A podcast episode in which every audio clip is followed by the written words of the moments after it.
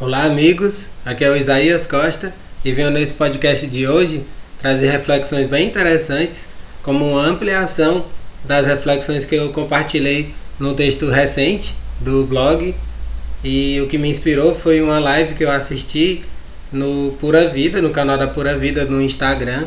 Eu tenho, de vez, vez em quando, eu tenho comentado aqui né, sobre essa página e sobre o seu criador, que é o Flávio Passos, que é uma página que nos ensina muito, principalmente a respeito de nutrição, como que a gente pode se nutrir melhor e cuidar, é, consequentemente, assim, da nossa saúde de uma forma mais integral.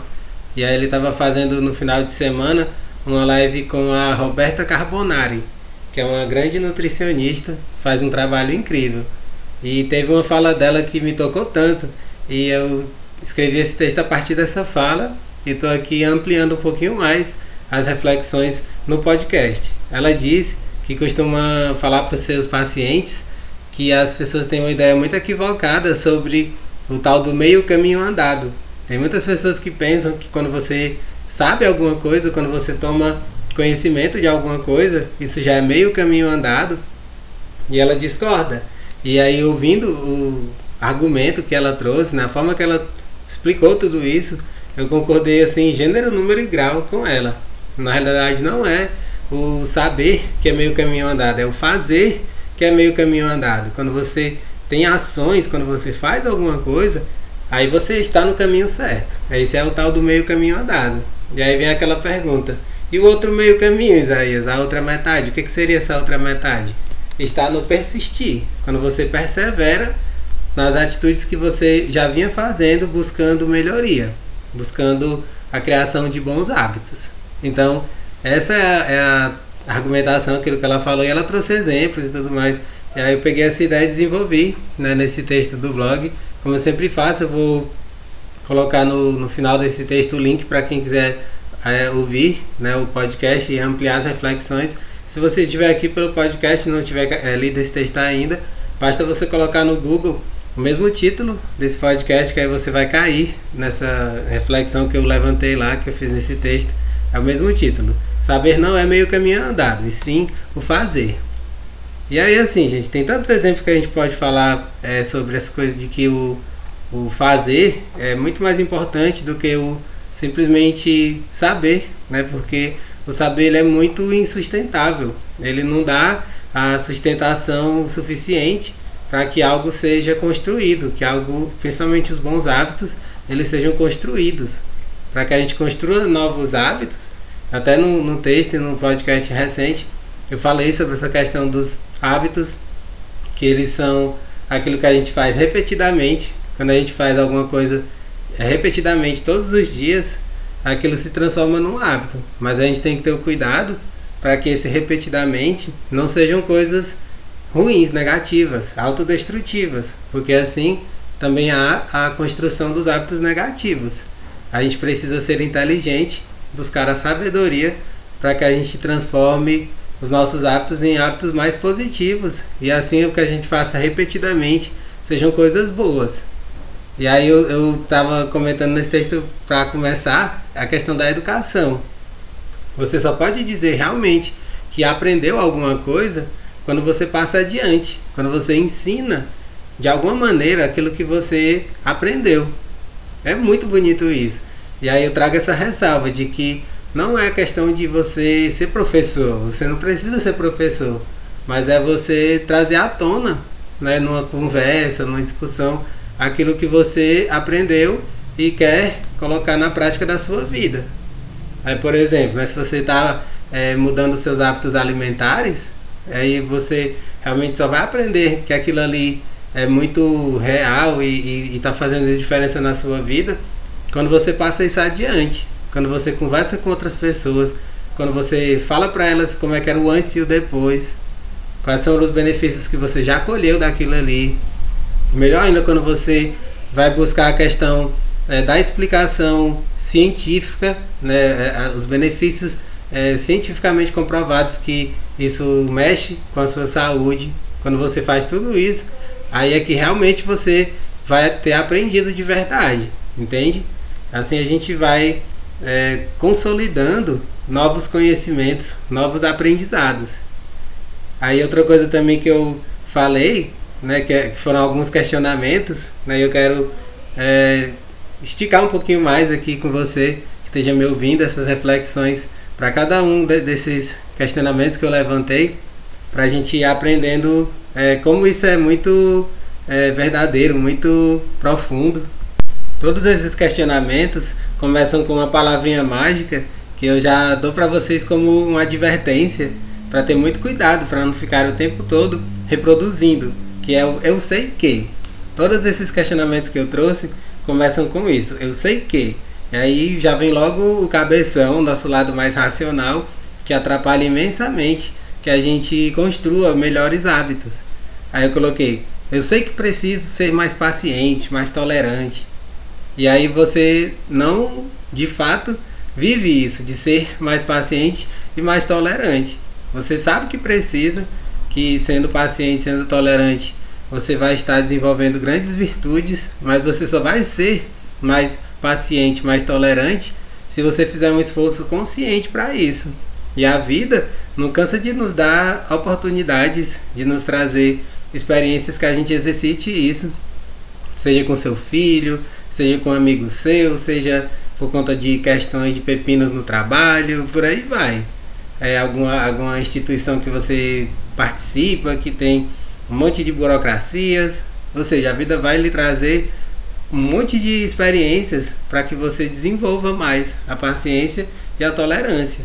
Então, quando você conscientemente age nesse sentido, aí sim você já vai ter esse tal do meio caminho andado e o outro meio caminho é quando você é como que você contando os dias assim que eu sou mais paciente, mais tolerante. Isso é uma maneira, tipo, uma, uma forma de você contabilizar, de você tornar mais palpável algo que você está realmente aprendendo. Quando você vê a quantidade de dias, tantos dias, tantas semanas, tantos meses que eu estou, é, através das minhas experiências, sendo mais paciente, mais tolerante. Tá, tá se tornando mais compreensível a partir desses exemplos? Aí outro exemplo. Eu sei que preciso parar de me irritar toda hora. Aí você fica, não, eu sei, eu sei que eu me irrito, eu sou uma pessoa que, que tem pavio curto, né? Como se diz. E aí você, na hora de explodir, quando tem uma experiência você explode, aí você fica, meu Deus, eu devia ter feito outra coisa. Isso é um complemento desse tal do eu sei que. Quando você diz eu devia isso, devia aquilo, é quando você ainda não, não aprendeu, de fato. Você ainda continua sendo totalmente dominado pelo racional, pelo cabeção. Então, em vez de você ficar se irritando a toda hora, respire fundo, faça aqueles exercícios respiração consciente e assim você vai é, evitar de ficar explodindo a toda hora. Porque a gente sabe, gente, o quanto isso é ruim, o quanto isso principalmente atrapalha os relacionamentos, eles se tornam desgastantes. Então, a melhor maneira é a gente saber que quando está irritado, deixar essa, essa raiva evaporar, digamos assim. Não é que a gente não se irrite. A raiva, como já falei aqui outras vezes, ela é um dos é, sentimentos, assim, uma das emoções né, que são é, naturais, são primárias. É uma das emoções primárias e que todo mundo tem. Todo mundo se irrita. A grande questão é o que você faz com essa raiva.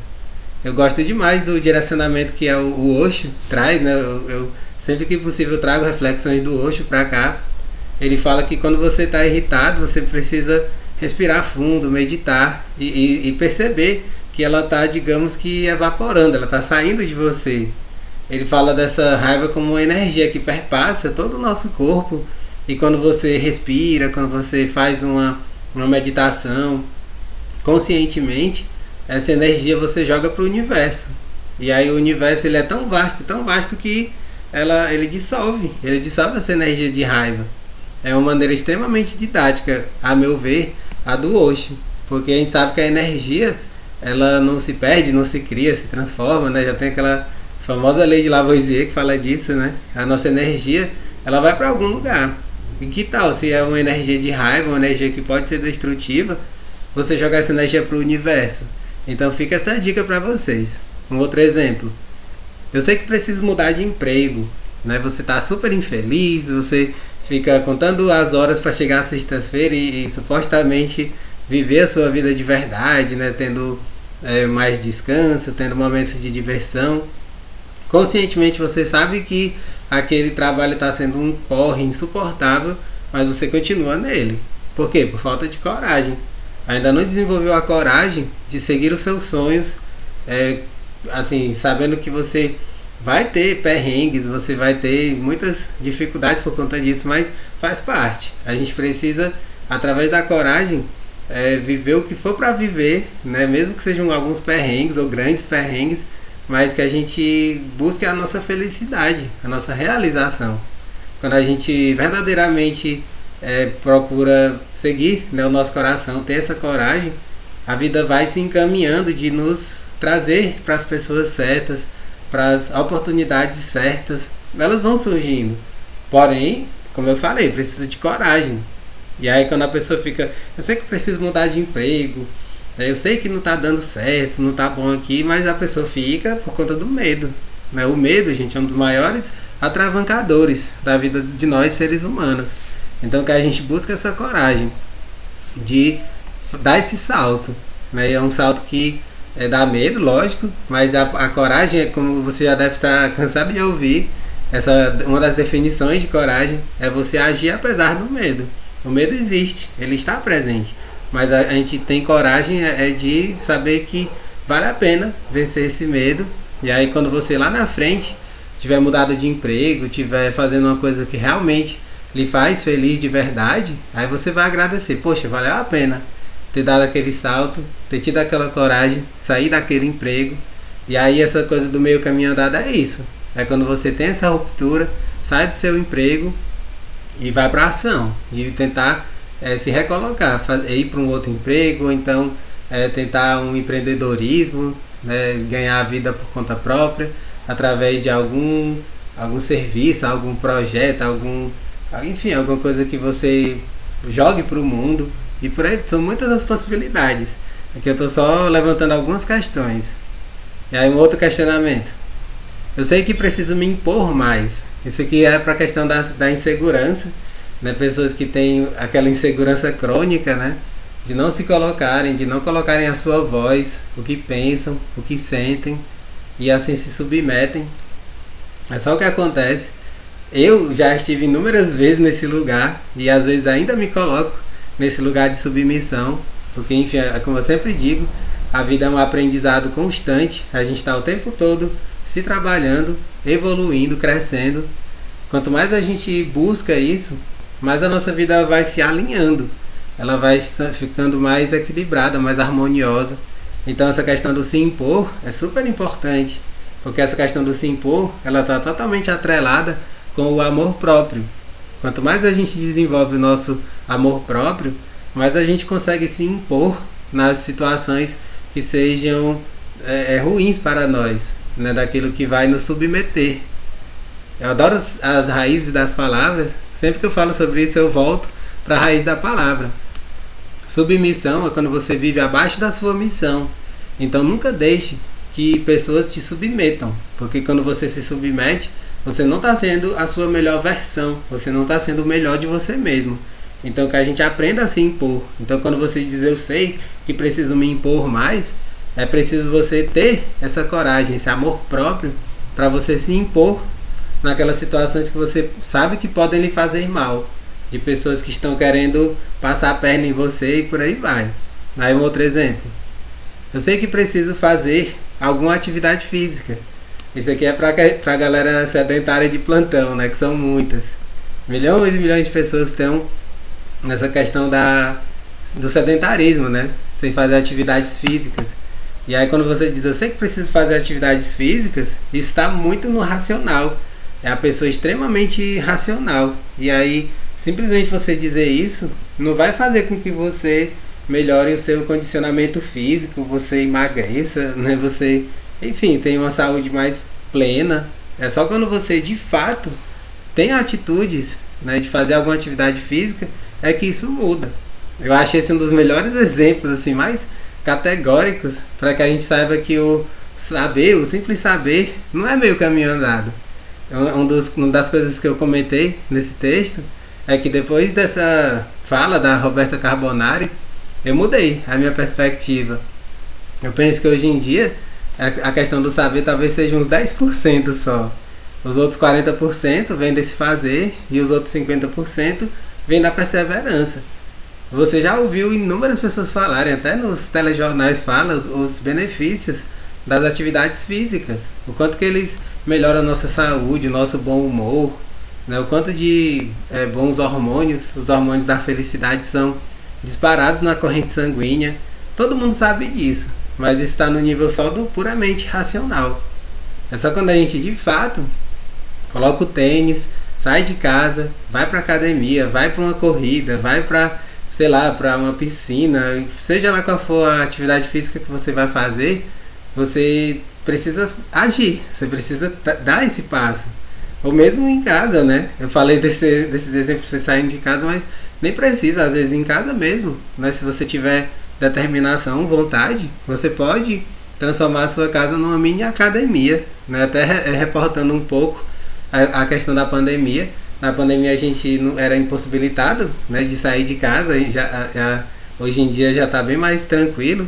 Né? A, a, pandemia, a pandemia não acabou de vez né, em 2022, mas é, tudo já está bem mais tranquilo agora. Então você pode até em casa mesmo ter essa iniciativa e fazer suas atividades físicas, mas só o saber que precisa não é o suficiente, é preciso dar esse passo e o legal, gente, é que a gente vai, vai realmente criando gosto por isso. Eu tomo por mim, assim, hoje em dia, esse é um hábito que está totalmente enraizado já. E eu não consigo, assim, passar dias sem fazer atividade física. Me dá logo um comichão, como se diz. E aí eu fico inquieto e aí eu preciso. Eu saio, vou, vou boto um tênis, vou correr, ou vou jogar basquete, né, que é o meu esporte favorito. E assim eu vou construindo esse hábito que é tão bom, que é tão positivo, o hábito das atividades físicas. Aí outro questionamento. Eu sei que preciso dormir um pouco mais cedo. Tem um monte de gente que é, vira praticamente um zumbi, né? Uns insônios aí que dormem bem pouquinho. É, e aí assim, ele está muito atrelado com o outro que eu coloquei logo em seguida. Já vou falar dos dois ao mesmo tempo, porque um conversa com o outro. Eu sei que preciso me desconectar mais do Instagram. Um dos motivos que hoje em dia um monte de gente tem problema de insônia, dormirem pouco, dormirem tarde, é porque ficam é, navegando, ficam naufragando, né, para ser mais exato. Essa é uma expressão que eu aprendi com o Mário Sérgio Cortella. Ele sempre brinca nas suas palestras, né, de que as pessoas que são viciadas, né, principalmente nas redes sociais, elas não navegam na internet, elas naufragam. E é nesse naufragar que você acaba dormindo pouco, tendo um sono de pouca qualidade. Porque são tantos estímulos visuais que você fica assim, você não consegue, o corpo não descansa. A sua mente ela fica um turbilhão incessante, aquela luminosidade que vem da tela é como se fosse a luz do sol. Eu já comentei isso outras vezes.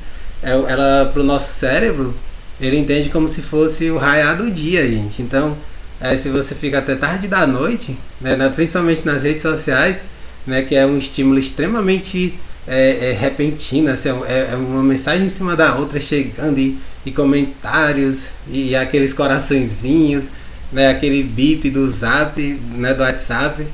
É, todas essas coisas juntas deixam a gente inquieto. E aí fica, a gente perde o sono total. Então, é uma das coisas que eu até deixo como dica nesse podcast e que o próprio Flávio, é, Flávio Passos, né, que foi é, onde eu assisti essa live com a Roberta Carbonari, ele fala que é, pelo menos uma hora, duas horas antes de você dormir, você diminua as telas, diminua a luminosidade da sua casa, porque assim o cérebro ele vai entendendo que está chegando a hora do descanso, do repouso, e aí a melatonina, que é o hormônio que é produzido no cérebro, ele precisa da escuridão. Ele já vai fazendo a sua parte, ele vai sendo ativado, ele vai é, sendo jogado aí na corrente sanguínea. E o sono vai chegando, chegando o cansaço e aí pronto. Você consegue dormir super bem, né? Você bota a cabeça no travesseiro, no travesseiro e em poucos minutos você já está dormindo profundamente. Mas isso é preciso construir esse hábito. Eu já tenho um bom tempo, apesar de usar bastante né, o, o computador, celular, as redes sociais, é, eu tenho procurado é, no período da noite, já bem cedo, me desconectar e é, ler um livro, ele, ele mesmo dá essa dica, o Flávio Passos, é você ler um livro de papel, né? Porque a leitura pelo, pelo livro do papel, né? Você não tem essa luminosidade que vem da tela do celular direto nos seus olhos. E isso vai induzindo ao sono.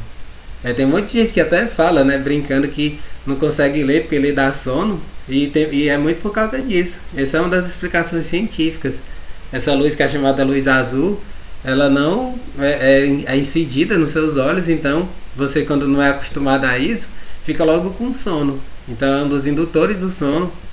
Você está lendo à noite um livro de papel e é ótimo porque você, além de tudo, né, de estar tá induzindo seu sono, você ainda está aprendendo. Né? Quanto melhor for o livro que você está lendo, melhor, porque você, é, além de tudo, ainda tem o prazer da leitura. Então, é, esses dois são muito bons, esses questionamentos. Então, a gente só vai sair né, desse puro pensar, né, do saber que, e para o fazer, fazendo, né, como se diz. É, você, no caso das redes sociais, você se desconecta mais cedo, né? É, é, você se coloca, eu vou até tal hora, até hora X, é a hora que eu me comprometo de, é, de, de, estar nas redes sociais. Depois desse horário eu não, eu não entro mais. Né? Tem muitas formas que a gente pode se utilizar para não se tornar viciado dependente. Eu vou até aqui acrescentar mais uma coisa que eu costumo fazer, gente. Vai que ajuda algum de vocês que esteja ouvindo. É, eu sempre olha aquela questão das suas atividades. É, todo mundo conhece esse, essa parte né, que tem nas configurações do Instagram. E aí você coloca lá nas suas atividades, uma das opções é o tempo. Aí você quando clica em tempo, você consegue ter uma noção de quantos minutos, horas, né? Algumas pessoas passam horas por dia. E aí ele dá uma média semanal. Ele pega os últimos sete dias e aí ele dá lá a sua média de tempo que você fica no Instagram. Eu tenho, eu me comprometi, gente, de uns tempos pra cá. É, às vezes eu ficava mais tempo e aí eu me comprometi. Sempre vai ser uma média diária de menos de 30 minutos. E aí pronto, eu, eu me coloquei esse desafio e foi batata, gente. Foi super fácil conseguir. Em questão de poucos dias, eu já tinha alcançado essa meta. Né? Tem gente que passa 3 horas, 4 horas a média de tempo. Já pensou, 4 horas do seu dia no Instagram é muito tempo, gente. É, é se, se, você é, pensar no CLT, né, a CLT são 8 horas de trabalho diária. Se você passa 3, 4 horas, é metade do tempo, gente. É metade do, tempo de, de um dia de trabalho. É, tipo assim, você está é, jogando a sua vida fora, literalmente. Quando você fica esse tempo todo no Instagram. E aí hoje em dia, quando eu tiro a minha média de tempo, é, dá 10 minutos, 12 minutos, raramente passa disso. Que é um tempo que, assim, a meu ver, é um tempo saudável, assim, quando passa muito disso, já é sinal de que você está ficando muito, muito viciado, fisgado demais nessa rede social. Então eu quis trazer, né, isso é uma coisa que eu realmente coloco no meu dia a dia. Se ajudar algum de vocês, eu já fico mega feliz, né, já vou ter cumprido com o meu papel de estar tá compartilhando isso. E aí o, último questionamento que eu coloquei, né, entre os que eu trouxe nesse texto, é, eu sei que preciso me alimentar de uma forma mais natural. É, você, isso aqui está um pouco ligado com a questão da nutrição, que eu já tinha comentado um pouco. Todo mundo sabe que precisa se alimentar melhor se quiser ter mais saúde, se quiser ter longevidade, mas só o puro saber, nesse saber do cabeção, não é suficiente. É preciso você, é, todos os dias, é, dar pequenos passos para você efetivamente estar melhorando a sua alimentação e assim colher os frutos. E mais uma vez eu reforço o que eu comentei nesse podcast. Nada melhor, gente, do que quando a gente começa a colher os frutos positivos da aplicação de novas, novos hábitos na nossa vida. Essa questão da alimentação eu vejo demais, assim, o quanto eu estou mais disposto, o quanto o meu dia a dia é, ele tem uma, uma produtividade muito melhor hoje em dia por conta de melhores escolhas que eu passei a tomar na questão da alimentação. Eu estou é, me alimentando cada vez de forma mais natural, né? É, sempre que possível, é, é, buscando frutas orgânicas. Elas são um pouquinho mais caras do que as outras frutas que a gente vê no supermercado, mas vale super a pena, porque não, é, não são entupidas de agrotóxicos, né? Como a gente bem sabe. E aí o nosso corpo ele agradece imensamente E aí a resposta é na nossa saúde, né? A gente adoecer menos, não ficar dependente de remédios, ter muito mais disposição, um sono melhor, até a pele fica melhor, gente. Tudo no nosso corpo ele vai respondendo com essa saúde. Então, aqui mais uma vez, a gente não vai ficar nessa coisa do, é, do saber que, que só pelo saber ser o meio caminho andado. Não, é no máximo uns 10%. Quando a gente realmente faz algo efetivo para que é, essa coisa do saber não fique só no cabeção, aí sim vai ser meio caminho andado e os outros meio caminho está na persistência, na perseverança. Eu até reforcei nesse texto, né, o que eu gosto sempre de trazer à tona, perseverança, a sua raiz significa por ser verdadeiro. Então que a gente busca a nossa verdade, aquilo que seja o melhor para nós, a gente vai melhorando as nossas escolhas, a gente melhorando as nossas escolhas, consequentemente, os nossos hábitos vão ser melhores, vão ser hábitos mais positivos. E assim, naturalmente, a gente vai construindo uma vida muito melhor. Beleza, gente? Espero que vocês tenham gostado das reflexões desse podcast. É, muito práticas.